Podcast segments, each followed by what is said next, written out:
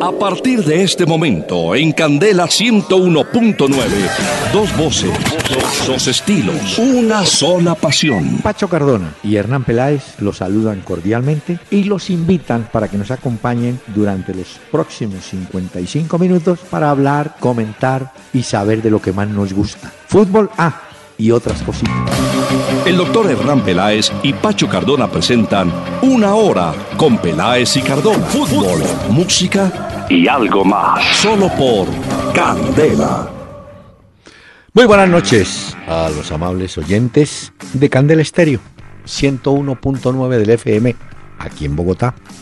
Nos van a acompañar en este jueves, porque es que mañana, qué pena, no hay programa. Entonces cerramos la semana en este día jueves con fútbol y con un trabajo que eh, yo creo que en la semana, y perdón la redundancia, pues ha tenido eco, ¿no? Unas proposiciones del exjugador holandés Van Basten, pero de eso hablaremos más adelante. Don Pachito, ¿cómo le va? Doctor Peláez, buenas noches, buenas noches para todos los oyentes que se conectan con nosotros. Muy bien, doctor Peláez, ¿cómo está usted hoy? Eh, un éxito, el doctor Crápula me escribieron. ¿Le escribió doctor Crápula Sí. o los oyentes? No, no, no, no, los oyentes. Ah, porque Que Mario le mandó saludos, Mario de doctor Crápula. Ah, Crápula. Dijo, mándele un saludo al doctor Peláez. Eh, Andaban eh. por allá en México, porque van a tocar en un festival muy importante que se llama el Vive Latino. Entonces los estaban anunciando también en el cartel en el festival. Y Democracy se llama la nueva canción que la presentamos ¿Cuánto? esta semana. Claro, ¿cuántos integran el doctor Crápula, el grupo? Pues eso ha venido variando, doctor Peláez, con el ¿Ah, paso sí? del tiempo un poco. Mm. Sí, sí, sí, no sé Ya. exactamente ahora cuántos estarán, pero normalmente son como cinco, seis, a veces más, unas épocas en las que hubo como diez. Muy bien, señor. Pero bueno, Ya que estamos hablando de música y los jueves, ah bueno, adelanto, los miércoles van, van a ser de tango, como pidió un oyente. ah, sí. Pero los jueves, sí, sí, los jueves Ya. son para música tropical, Ah, para ambientar lo que se usted. avecina en el fin de semana. ya, para Y hoy- emoción a esto, baile. Hoy hemos invitado a una orquesta barranquillera célebre. Yo siempre fui aficionado a esa orquesta, la orquesta del maestro Juan Piña y esta, la rama del tamarindo. A la novia de mi hermano yo se lo estaba diciendo. Que cuidara a Carlos Piña porque lo estaba perdiendo.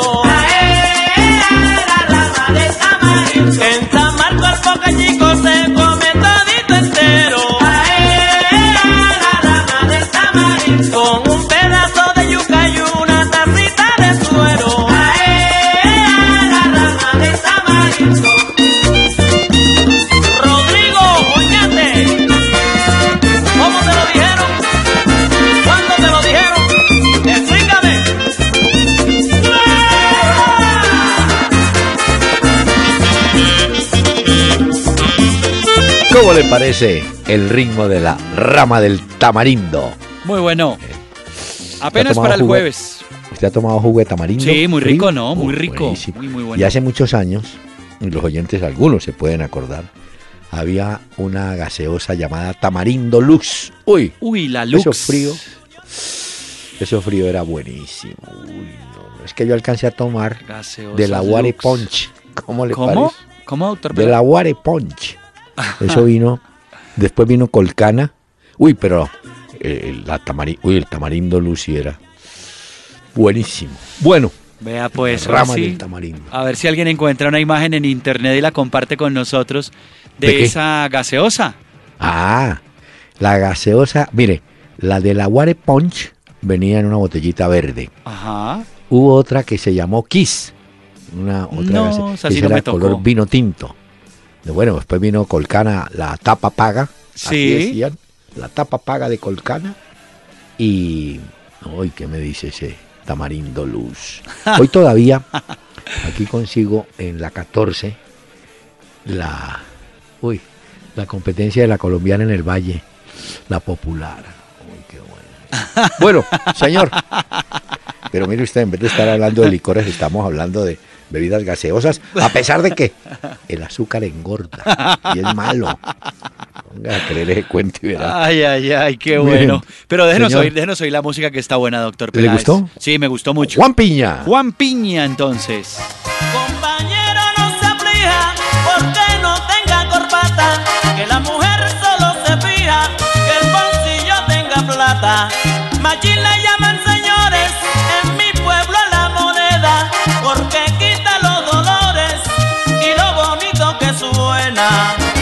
lo digo, compañero, se lo juro. Lo repito con esmero, le Se aseguro. prendió esto, doctor Peláez, entonces, hoy ya. El machín. Muy bien. Bueno, El gusto del mundo es el machín. el La gusto mujer del mundo es el machín. El billete, no, puede ser. El billuyo. Señor. Óigame, eh, ah, recordemos a qué o en dónde se pueden eh, encontrar nuestros oyentes. Bueno, saludemos. información. Saludemos a toda la comunidad que hace parte de este programa. Nos conectamos con ustedes e interactuamos vía Twitter, arroba Peláez y Cardona. Y ya tenemos muchos seguidores. Un abrazo para todos. Empezamos a interactuar con ellos en tiempo real. A través de Facebook, también muchos comentarios, ¿sabe, doctor Peláez? En Facebook, en la fanpage Peláez y Cardona. O también tenemos una página que si no la conocen la pueden visitar, que es www.peláez y Cardona. Por ahí nos pueden escribir también y pueden oír los diferentes audios de otros programas. Empecemos con Ricardo Torres. Eh, no se vieron videos de la llegada de Carlos Tevez al aeropuerto en China. Esa gente, ah, dice él, no sé si vieron. Sí, Esa sí. gente estaba enloquecida, desató la euforia, parecía una estrella de rock. Yo sí lo vi. Sí. Yo sí ¿Sí, vi la llegada de TV. Sí, hoy, mañana se será presentado con el, el club, ¿Oficial? lo va a hacer oficialmente. Llegó a Shanghai. Eh, recordemos que TV será el futbolista mejor eh, pagado del mundo. Es el que más dinero va a recibir por encima de Cristiano, de Messi, de Pogba y de cualquiera que ustedes mencionen. Eh, va a jugar en el Shanghai Shenhua. Llega con 32 años. Hoy encontré la cifra que se ganó Boca por el traspaso de Tevez. ¿Cuánto se ganó Boca? 11 millones de dólares se No embolsilló Boca Juniors y el jugador por temporada, que ya es un dato que habíamos dado acá, 40 millones de eh, dólares. No, no, no, pues Boca Junior con 11 millones. En esto venden la cancha. No, de pues, Boca no, pues, Increíble, pero la llegada Bueno. fue la sensación. Es que esto Ah. en China lo mencionábamos, es furor ahora el fútbol. Hoy tengo un dato que, bueno, yo por la fuente creo que es cierto, que el, al Deportivo Cali le arrimaron ya una, una propuesta por Harold Preciado de China y habla del orden de 5 millones, creo. Ah, pero el, dólares. el presidente no había dicho que iba para Europa al fin. Ay, hombre. Bueno, que el fútbol chino con esos dólares tumba cualquier cosa. No, ¿qué se va a poner el hombre? Mire, eh, Fabio Bernal saluda con mucho cariño. ¿Cuál es la lesión que tiene James Rodríguez y cuándo estará de regreso? ¿Es que está lesionado realmente? Sí, sí, él está lesionado, doctor Peláez. Pero no es grave, pues. Eh, no, grave no es, pero sí está lesionado James Rodríguez.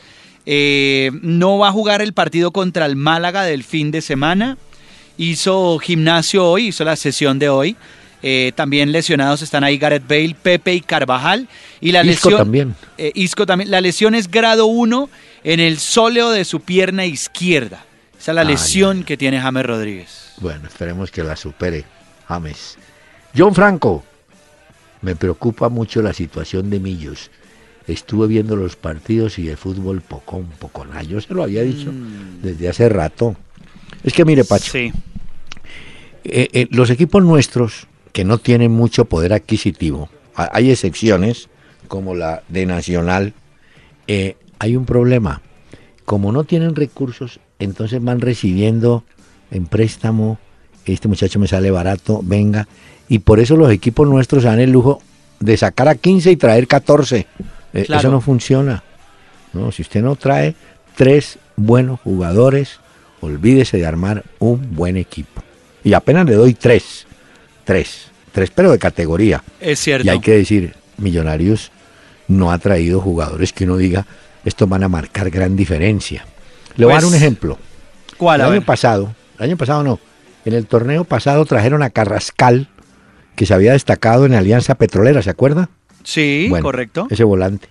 Llegó, lo ponían, no lo ponían, servía, no servía, se fue. Pero en su momento parecía pues que era y no fue. Entonces, eh, usted ve la formación de Millonarios y, y sí están, es decir, volverán a jugar Núñez, Iron del Valle. El que sí puede marcar diferencia es un muchacho, Elícer eh, Quiñones, el puntero izquierdo. Yo creo que. Pero de resto. El gran problema de Millonarios, que es un problema grave, está en el mediocampo. Y ahí sí hace falta la experiencia, que es algo muy importante, porque atrás pues está Viconis, que eso ya es fijo. Palacios, Cadavid, Franco y Machado, que yo creo que esos van sin pero Son los mismos. Sí, son los, mismos. Pero, pero, de ahí en adelante yo creo que Millonarios va a tener un serio problema. Dicen que Javier Reina, que ya estuvo ahí, vuelve. Pero vea, se fue Roballo, se fue el Kim Blanco, se fue Jonathan Estrada, Hace rato se había ido Mayer. Entonces, del medio campo sobreviviente, David Silva. Y, y, y. ¿ve? Y pare de contar porque no hay más por ahora. o por lo menos no, han anunciado más es decir, refuerzos eh, importantes. Si, el equipo quiere ser protagonista y responderle a la hinchada, es que lo mejor que tiene Millonarios es la hinchada. Usted ve cómo llenan y van en el, al estadio y apoyan pero necesitan también respuesta de adentro del equipo. Total. Y no es culpa de los jugadores que tienen, porque no, no, pues hay que traer jugadores. Es la directiva exactamente la que se encarga de hacer las contrataciones. Lo que pasa es que sí, a ver, eh, la hinchada de Millonarios está exigiendo y con toda la razón claro, que el club vuelva a ser protagonista, porque es que eh, claro. más exige sobre todo teniendo en cuenta que los últimos años de Santa Fe el equipo ha sido protagonista. Entonces usted dice, hombre, esto hay que pararle bolas porque además Millonarios es una institución muy importante y de respeto también. Pero mire, además, eh, este señor ruso tiene que opacar el discreto trabajo de Lunari, de Israel, de Lillo y hasta de ese Coca. Le toca a Ruso decir, yo vengo como entrenador de categoría y si yo soy entrenador de categoría, tengo que pedir jugadores de categoría, hmm. creo yo. Bueno. Hoy decían que eh, Russo le vale a Millonarios, dicen que cerca de 300 millones de pesos, eh, pero dicen que puede ser un poquito más su salario, más de la mitad de esa cifra, cerca de los 174 millones de pesos al mes. Es lo que decían hoy que le, le costaría a Millonarios. Eh, con todo respeto, pues tendrán toda esa plata, pero, pero volvemos al mismo problema. Le estamos dando demasiada importancia al técnico cuando los que mm. juegan son otros. El técnico puede saber, puede ser un genio, eh, puede tener un buen verso, convencer, pero si los de adentro, los de adentro no entienden, no hacemos nada. O no le da, o no le da para lo que usted necesita para cumplir los objetivos.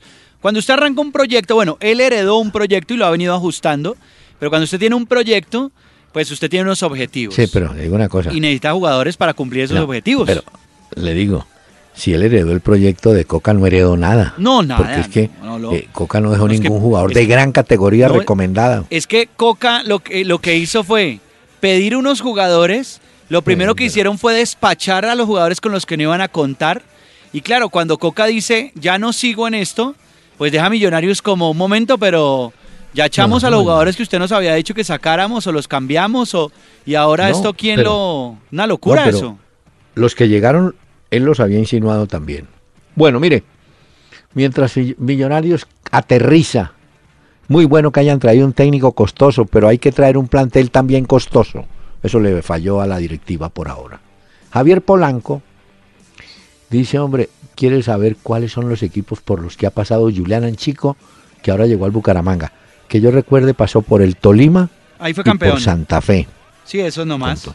No más. En Colombia, porque jugó con el Pachuca también un tiempo. Pero en Colombia ahí fue campeón con el Tolima en 2003.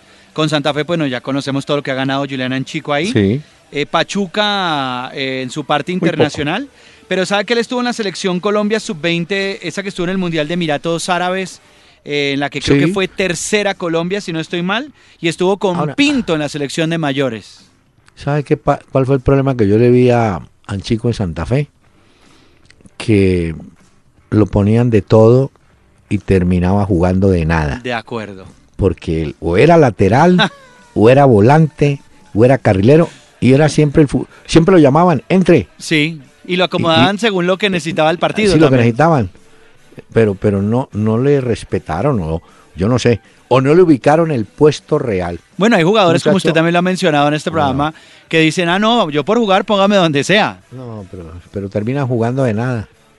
Mire, eh, ¿cómo hacemos para que la de mayor pregunta Arturo González no aplace tanto partido? No hemos empezado y ya aplazaron dos, es cierto.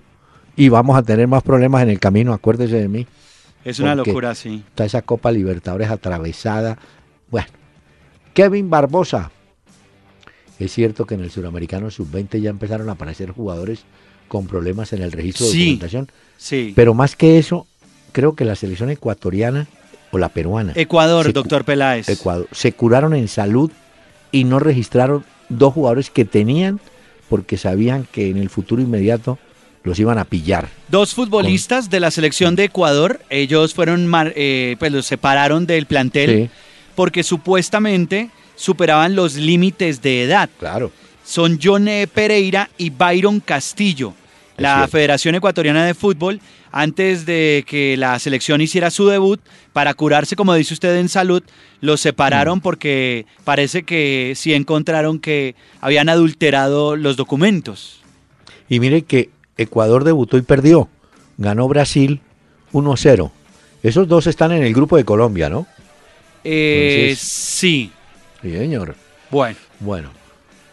Ah, esto sí es para usted, Pedro Gómez, pero no el constructor cuáles serán los partidos recomendados para el fin de semana. ¿Ya? ¿Los damos ya o más adelante? Pues más adelante, pero advirtiendo que en Sudamérica, bueno, hoy tenemos, están jugando River y Sao Paulo en la tal Florida Cup, pero bueno, campeonato oficial. Pero, pero va a haber actividad, va a haber actividad importante en la Premier, en la Bundesliga, por ah, supuesto que en la Liga de España, sí, en Europa habrá actividad. En, Colombia tendremos la, la Superliga, ¿no? Bueno, y aquí, en Mauricio Díaz, si usted quiere de una vez, dice, quiero saber cuáles son las modificaciones que están proponiendo, bueno, concretamente Van Basten, ¿no? Ah, bueno, A ver, listo. Empecemos. Empecemos eh, por, la, por el fuera de lugar, ¿le parece? Sí, el fuera de lugar, él propone que desaparezca. Yo le digo que no lo van a quitar, porque el fuera de lugar es, como le dijera yo, una oportunidad para que el delantero eh, muestre su capacidad de superar esa ley del reglamento. ¿sí? Es un grado de dificultad que en el fútbol vale, porque si no, terminamos con tres tipos pegados al pie del arquero, ¿cierto? Esperando el pelotazo. Como juega uno en el barrio a veces. Ahí también lo que pasa es que el palomero que, que llamamos. Lo que pasa es que eh, Van Basten dice que con esa modificación en el fútbol eh, tendríamos mucho más goles y los, los delanteros se destacarían mucho más. Pues obvio, cuando no hay pues fuera de lugar, pues eso sucede. Y que ya hay otros deportes que, que, no tienen, digamos, esta regla del eh, fuera de juego y que digamos que son mucho más ricos en cuanto al espectáculo. Ah, pero, pues yo no eso es pensando, pensando en los Estados Unidos, pero no, no. El fútbol el fútbol tiene esa, esa cualidad, ese fuera de lugar, es, yo creo que es un grado de dificultad. Y el delantero eh, tiene ahí un reto, cómo salir, cómo no caer en el fuera de lugar. Y, yo creo que no lo pueden eliminar. Y además, como usted anota, terminamos viendo un partido, tres tipos al pie del portero, y por ahí tiren pelotazos a ver si alguno. Sí, como jugaba uno en el parque. Sí, de acuerdo. Aparece allá adelante. Y hágale. Paso. Por eso, por eso también entra ahí lo de los penales, que él dice que que no cobrarlos de la misma forma, sino hacerlo un poco más eh, como lo hace el fútbol en los Estados Unidos. Pero eso sí, es muy, eso sí es muy gringo, o sea, cobrar los penales así sí es muy gringo. Van Basten está muy inclinado a lo que ven los gringos, pero bueno, deme otra. Bueno, la de las faltas. ¿Qué dice? Que la de las faltas que también habla de marginar, es como una tarjeta naranja. Entonces que en un partido hay jugadores que se encargan de frenar a otros futbolistas a punta de pata.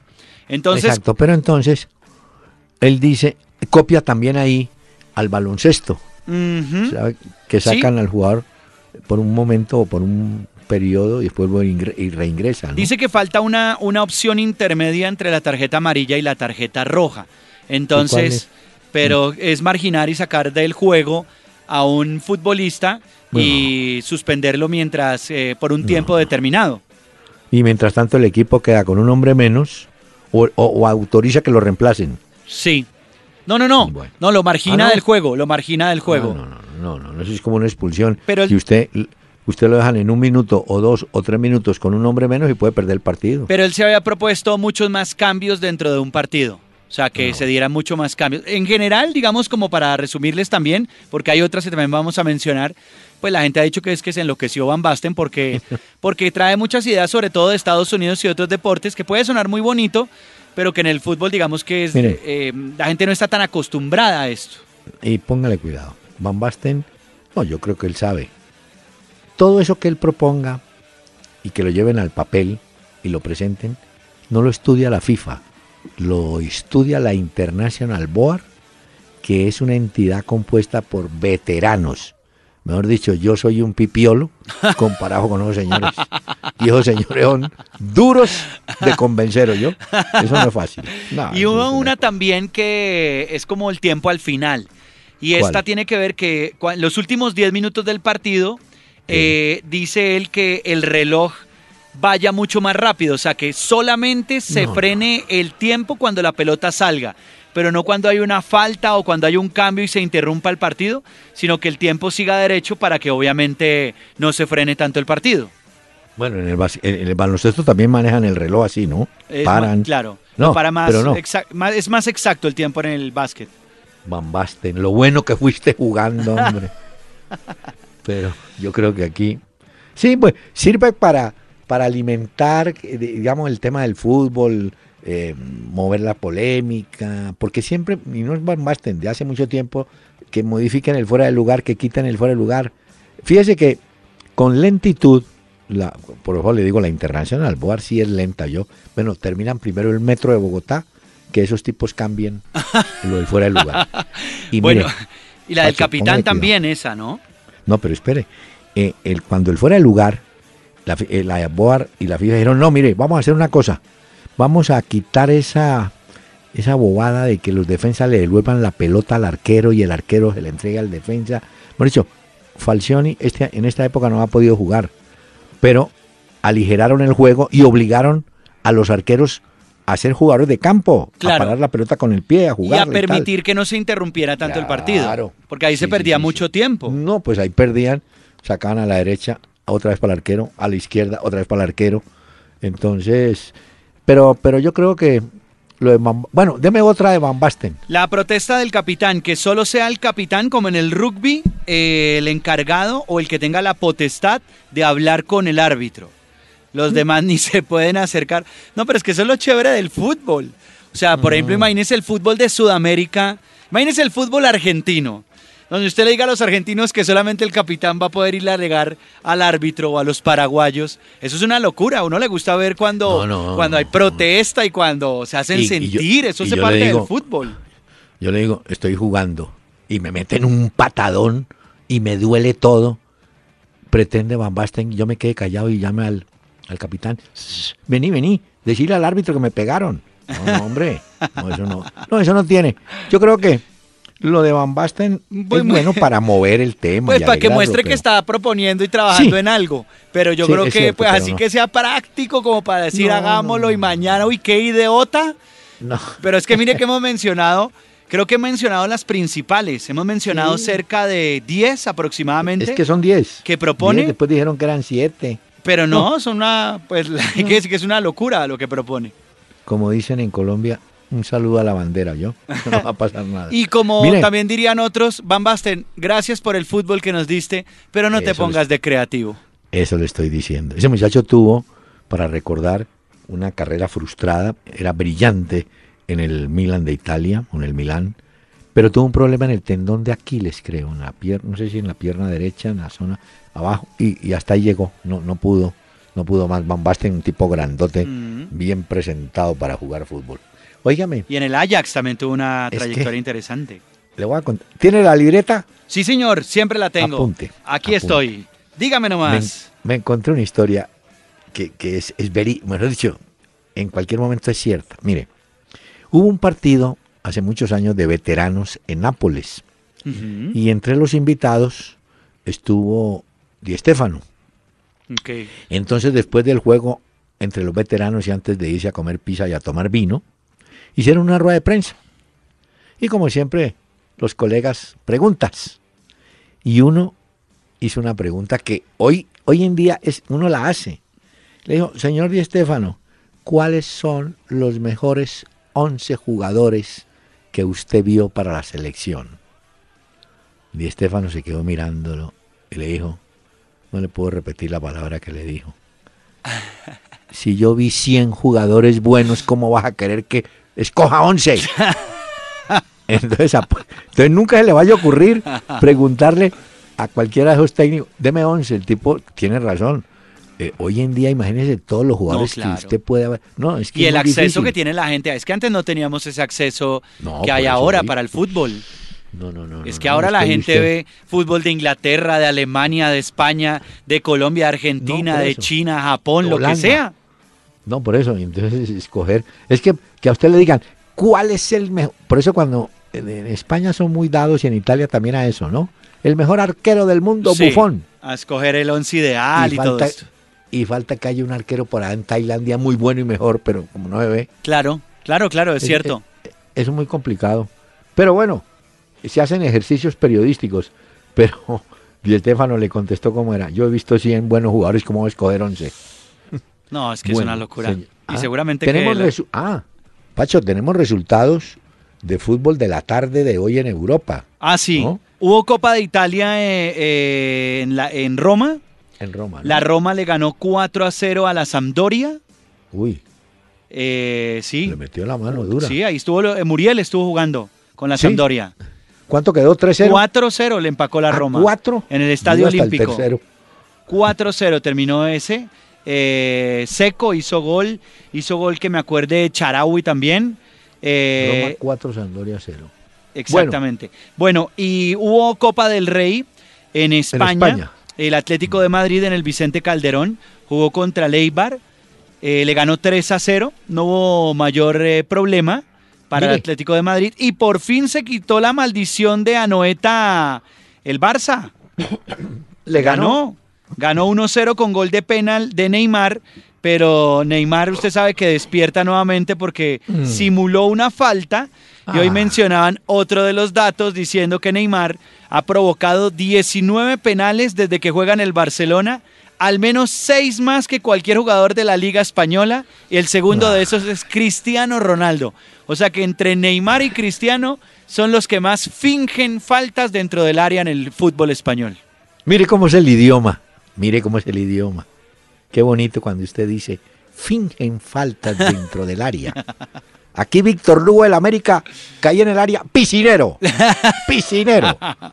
Los Puro teatro, fingen. puro teatro. Sí, los otros fingen, son actores. Pero bueno, Neymar sí es El Neymar. negro Víctor Lugo era piscinero. no, qué No, pero Neymar mire, es el rey del teatro, eso sí hay que ¿Quién? decirlo. Neymar puede ser un gran futbolista, sí, pero, uy, Neymar, pero Neymar sí. le pita muchas cosas. Pero es que tienen tanta bronca algunos futbolistas, se le dan pata a veces Sí, sí, pero el tipo no rehuye. El No, tipo no. está siempre ahí. y se tiene que aguantar los patadones también, porque qué más. Eh, le quiero confirmar que hoy que en esa victoria del Atlético de Madrid, eh, Antoine Griezmann marcó un gol. Sí, uno. Pero sí, pero no es porque lo haya marcado, sino porque el cuento ronda en Madrid de que Griezmann también se va. No sé si para China o para Inglaterra. Le digo cuál fue el club que yo vi de Griezmann. Incluso lo que yo vi es que ya tendrían el número Sí, y el señor. sueldo listo para Griezmann y es el Manchester United. Exactamente. Acuérdese que ellos no han renovado Zlatan Ibrahimovic.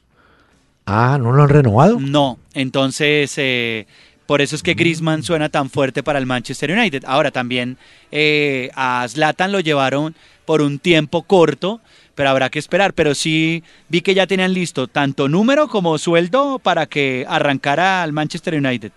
Por eso le digo que no, no, quizás no haya sido el último partido con el Atlético de Madrid, pero en cualquier momento se confirma lo que usted me acaba de anotar. Ese es un gran futbolista. Griezmann es un tremendo futbolista. No, por eso. Entonces, no sé. Y hablando de Manchester, ya oficialmente presentaron al brasileño Gabriel Jesús. Así fue la noticia de hoy. Pero ese es el. City. El City, claro. El City. eh, Griezmann suena para el United, pero el City ya lo anunció, ya dio la noticia hoy y fue pues obviamente tendencia también en el mundo del fútbol. Bueno, eso por el lado de, de España. Señor, ¿sabe qué? Permítame una pausa y quiero invitar a don Juan Piña y su grupo musical.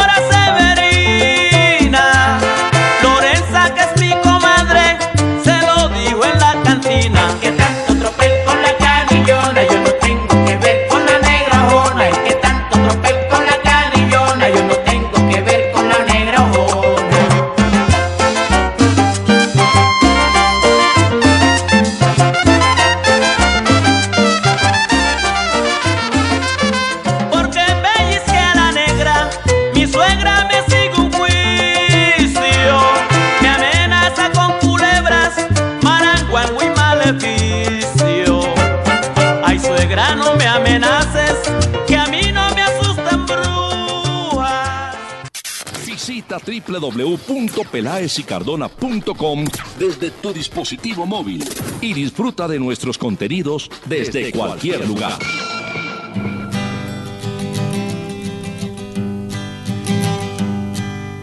Busted flat in Baton Rouge, waiting for a train, and I was feeling near as faded as my jeans.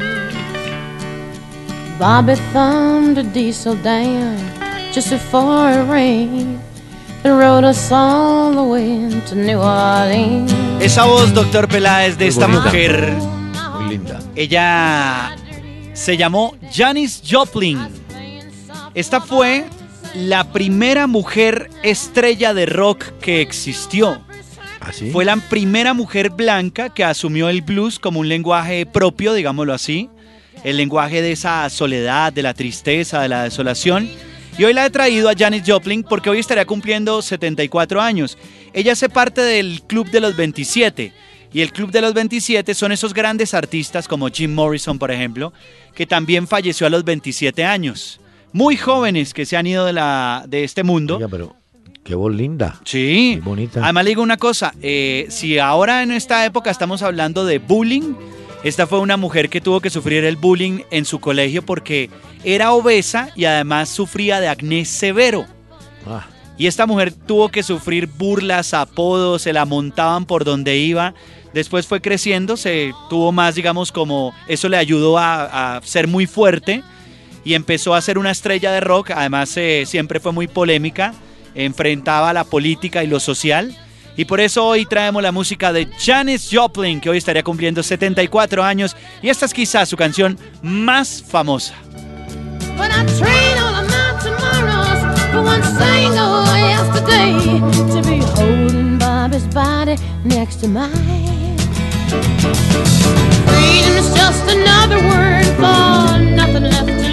¿Sabe, Pacho?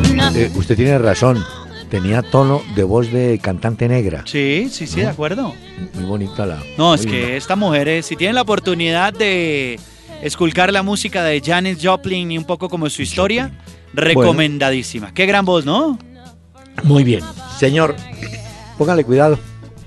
El señor Tite dio la lista de los jugadores que estando en Brasil van a enfrentar a la selección Colombia. Mire usted. Esos también son del fútbol local, ¿no? Sí, sí, pero le tengo un dato. Apenas se han vendido 5.000 entradas. Están esperando que haya una reacción de aquí al 25 para siquiera contar con 15.000 espectadores en el Nilton Santos, apelando a que eh, la entrada, el valor, el ingreso va para las familias de las víctimas del Chapecoense. Pues a ver si con la convocatoria de Tite eh, y los jugadores que usted nos va a dar, pues hay como eh. un atractivo o algo como para ir al estadio a ese homenaje al Chapecoense. De los arqueros llamó tres, a Muralda del Flamengo, a Danilo Fernández del Internacional y a Beverton. Yo sin saber le digo que va a tapar Muralda. Bueno, laterales. Aquí en los laterales hay uno muy bueno. Fabio Santos del Atlético Mineiro. Fagner, el lateral derecho de Corinthians, bueno también. Jorge de Flamengo y Marco Rocha del Atlético Mineiro. Bueno, le quiero contar que volante, bueno, zagueros centrales llamó Rodrigo Cayo, buenísimo, del Sao Paulo. Pedro Genomel de Gremio, Luan de Vasco también bueno. Y Víctor Hugo de Palmeiras. Volante sí llamó cantidades, mire, llamó Camilo de Botafogo nuevo, Diego, este de Flamengo, este fue el Diego del Santos, compañero de Robiño en su momento que estuvo en Atlético de Madrid y estuvo en Alemania, Diego, va a ser titular seguramente. Enrique del Cruzeiro, Rodriguinho, que es bueno del Corinthians, Wallace de Gremio, William Arao de Flamengo y Escarpa del Fluminense. Ah, y Lucas Lima, también del Santo reconocido. Delantero llamó Dudú de Palmeiras, uno nuevo, jovencito. Sí, que habla, mucho de Dudú, ¿sabe? Ese es buen jugador. Sí. es chiquito, rapidísimo. Diego Sousa, un veterano ya del Sport. Luan de Gremio y la novedad está en Robiño, Robiño. Atlético Mineiro. Quizás también a Robiño lo incluye para, para eso que mencionábamos, ¿no? Tener como un gancho y para que la gente apoye este homenaje a Chapecoense. y, como Diego y Robiño fueron compañeros en el Santos. Claro, claro. Entonces están un poco apelando a eso, a la memoria. Pero hasta ahora, bueno, es que el fútbol en Sudamérica está apagado, ¿no? No hemos empezado. No, nada. No, no, no, pues eh, lo que pasa es que Europa, como en Europa ellos no, su calendario es muy diferente al nuestro, ellos sí siguen. Apenas en, 15 días, por ejemplo, la Copa Libertadores entra ya, ¿no? Ya, en la Copa se vino, o sea, ya, nos tocó Copa Libertadores. Bueno. Le tengo la, eh, los recomendados del fin de semana de una vez aprovecho antes de que se me olvide. Por la Premier League hay que estar atentos al Liverpool eh, Swansea, que esto va alzado en la mañana. Bundesliga Werder Bremen contra el Borussia Dortmund. Real Madrid va a jugar contra el Málaga el sábado. Recordemos que James no entra en la convocatoria para ese juego frente al Málaga por la lesión. Se está recuperando. Eh, Liga Francesa Nantes, París Saint Germain irá el sábado también. Eh, ¿Qué otro? Ah, bueno, el Manchester City Tottenham de la Premier, esto va el sábado, es uno de los recomendados. Ese va a las 11 y 30 de la mañana, doctor Peláez. Ese está bueno. A ver qué otro le recomiendo. Milan Nápoles eh, va. Mm. Eh, el sábado también. Y el domingo, para recomendarles eh, Juventus Lazio, buen partido ese. El Mónaco eh, contra el, Lorient, o no sé cómo se pronuncia, este equipo francés. Un momentico, un momentico. ¿Qué pasó? No, no, no. Mónaco, Lorient, de Francia. Lorient. Voy a contar eso. Lorient. Para, para los que lo puedan ver. Hay un jugador en ese Mónaco que se llama Bernardo Silva. Ese es el jugador que hoy, oiga bien, está trasnochando a dos de los equipos grandes de España y hasta un equipo inglés, Bernardo Silva. Vale, cuidado. Ah. A ver qué tal. Bueno, y otro dato, entonces le agrego. Mm. Falcao eh, lleva 248 goles y a lo mejor podría llegar a sus 250 goles en ese partido en su carrera, estoy hablando a lo largo de su carrera. Y hay otro dato, porque eh, el domingo se cumplen tres años de ese fatídico momento de la lesión de Falcao, de ligamento cruzado. Eh, ligamento cruzado anterior de su rodilla izquierda, que lo dejó por fuera del Mundial, pues justamente el próximo domingo, que es 22 de enero de 2014, se cumplirían tres años de ese mal momento y de ese trago amargo de Radamel Falcao. Ya superado. Sí, ya superado.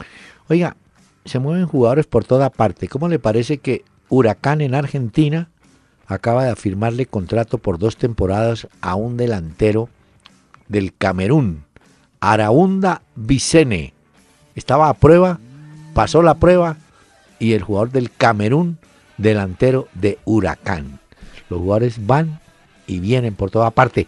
Y hay una buena noticia, ¿sabe para quién? ¿Para quién? Para Daniel Torres. ¿Por qué? Resulta que el Alavés consiguió a un paraguayo, un zurdito de Racing, Romero, bueno.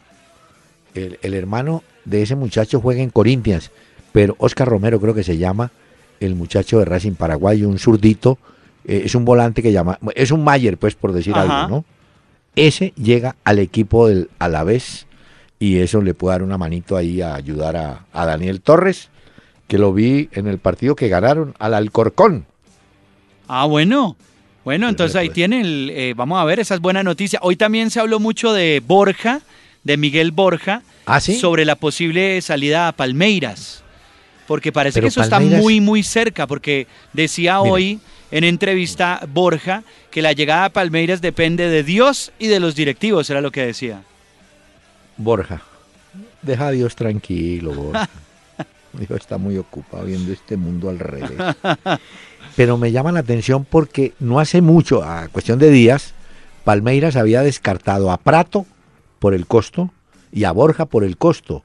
eh, Palmeiras Eh, había dicho no que los dos eran muy costosos y no, no había manera de. Pero de pronto, al ya cerrarse el caso de Prato, de pronto se focalizan solamente en, en Borja, ¿no? Pues eso fue lo que dijo hoy el propio jugador a través de sus redes sociales también. Me gusta. Los técnicos son simpáticos, hombre. ¿Te vio la declaración de Pizzi Restrepo? ¿Qué dijo? Contra Ecuador debemos mejorar y estar tranquilos. Claro, porque si no mejoramos, hermano, nos van a sacar. Y ya le dije ayer, hay que mejorar los laterales. Hay que y hay que poner a Ceter de centro Sí. delantero. Sí, sí. ¿Ah? Hasta ahora, doctor Peláez, en Europa, eh, Oscar, el jugador que va del Chelsea al Shanghai, es el Sí. jugador más costoso por el que han pagado 60 millones de euros. Son como los fichajes más caros del mercado invernal, estamos en el mercado de invierno en Europa. Eh, Julian eh, Draxler del Wolfsburgo al Paris Saint-Germain por el 40 millones de euros y Gabriel Jesús, que usted muy bien lo referenciaba, que va de Palmeiras al Manchester City, 32 millones de euros. Son los más costosos que hasta ahora se han eh, dado.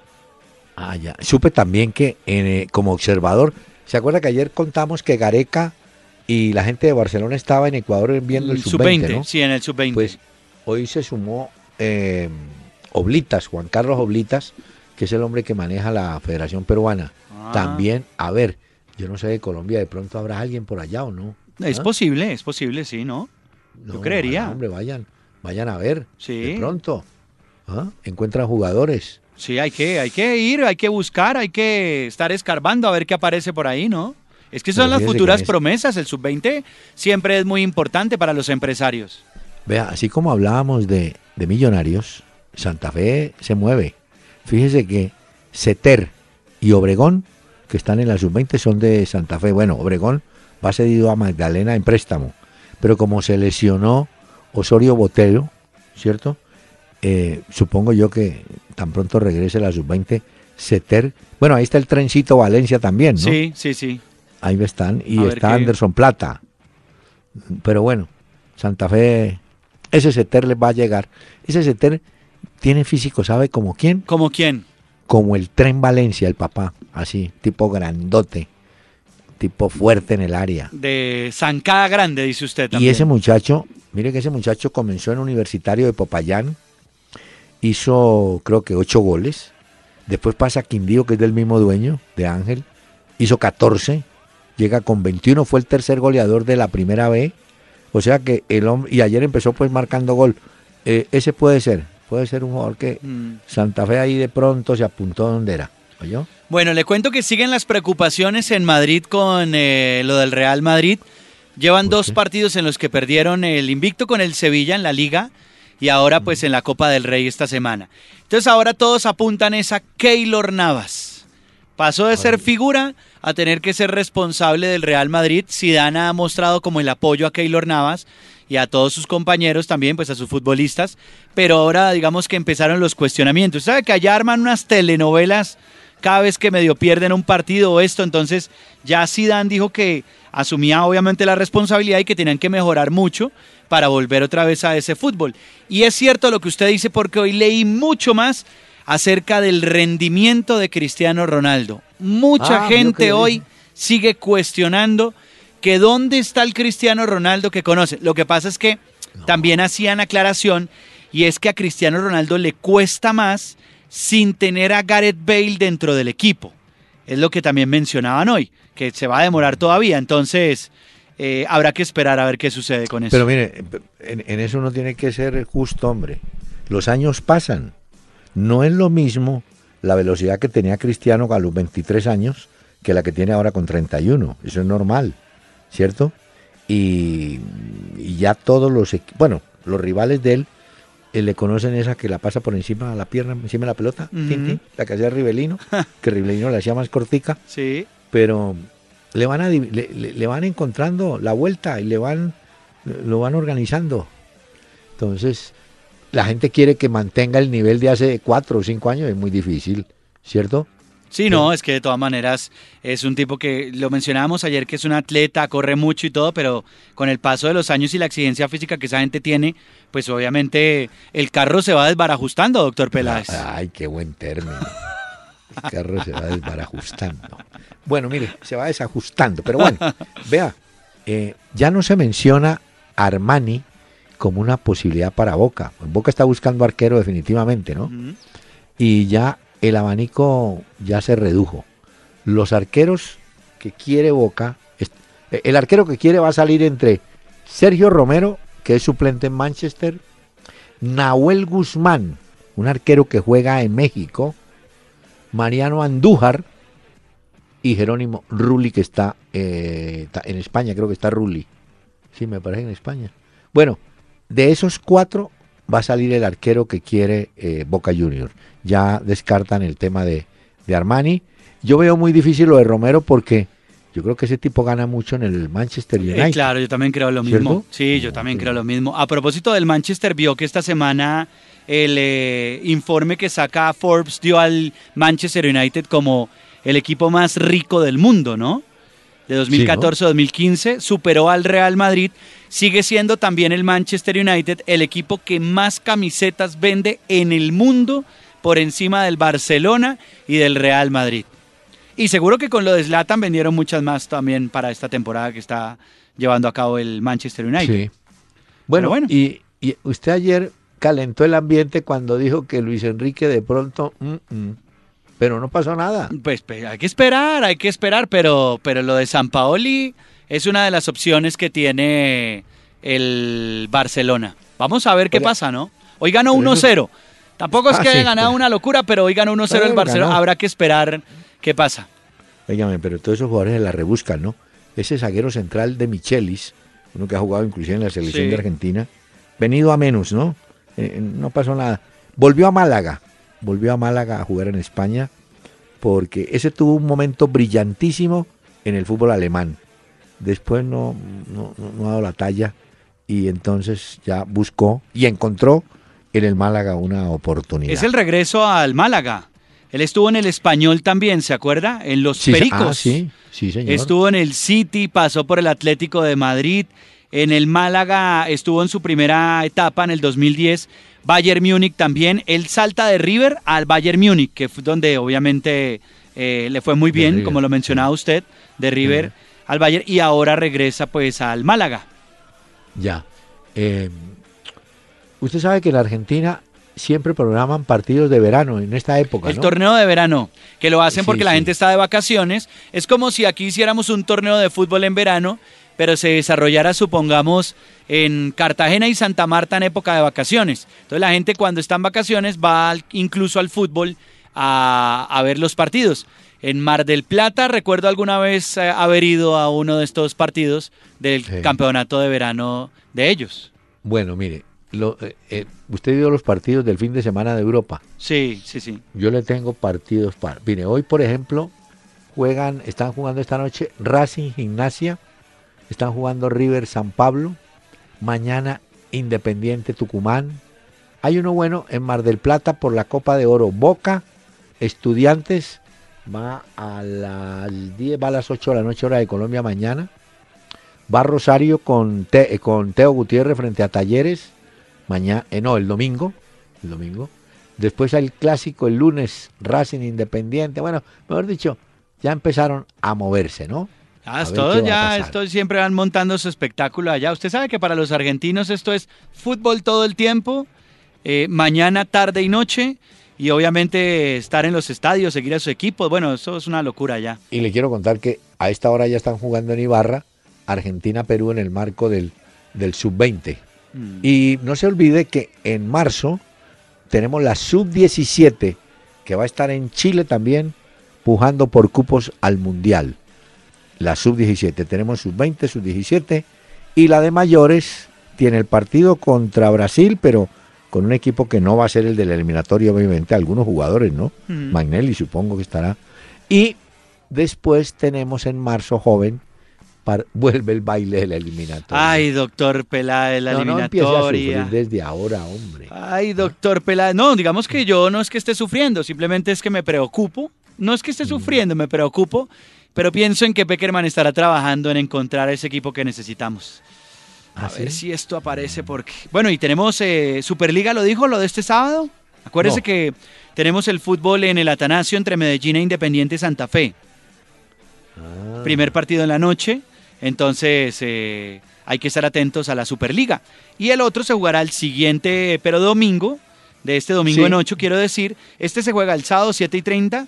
El horario del próximo domingo falta por definirlo, pero es campeón del primer torneo de Colombia, que es el Medellín, contra el campeón Sí. del segundo torneo, que es Santa Fe. De Santa Fe. Señor, Es cierto. su música, por favor, ¿Ya? y hacemos una pausa. Claro que sí. Le presento, le traigo a Janis Joplin. Hoy recordándola en el que sería su cumpleaños a esta gran voz, a esta mujer. Fue la primera mujer estrella de rock que tuvimos. Janis Joplin.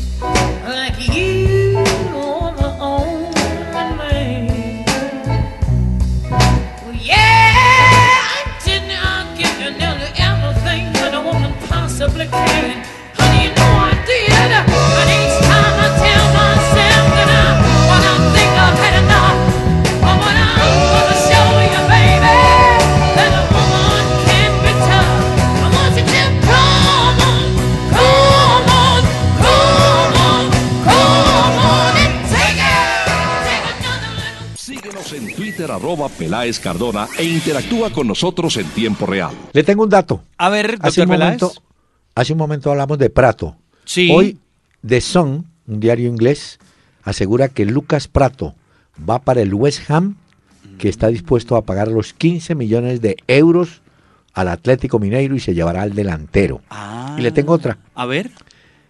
Con el triunfo del Atlético de Madrid, Simeone llegó a 500 goles desde que dirige esa formación rojiblanca. Ah, sí. 500 O sea, el equipo del Cholo Simeone ha logrado 500 goles desde, Desde que él llegó. Ah, ok. Desde que él llegó, Y yo le tengo otra cosa. Mañana en España, eh, Bein Sport, que es una de las cadenas, la que transmite el fútbol eh, eh, pago, eh, tiene un programa con unas charlas de Jorge Valdano, con invitados, como el Ah, que ya. usted hace aquí en Colombia. Sí, sí. El Ah. invitado de mañana es San Paoli. Y hay una cosa que dice San Paoli, dice, le dijo a Valdano, le dijo, comparar a Messi con los demás futbolistas es como comparar a un gran policía con Batman. Fue lo que le dijo. Vea. Este es San Paoli. San Paoli. San Paoli. Se ve que no viste a Maradona, San Paoli, ni a Pelé. Pero bueno, Ay, ay, es lo ay. que él ve. Pues sí, es lo ¿no? que él ve.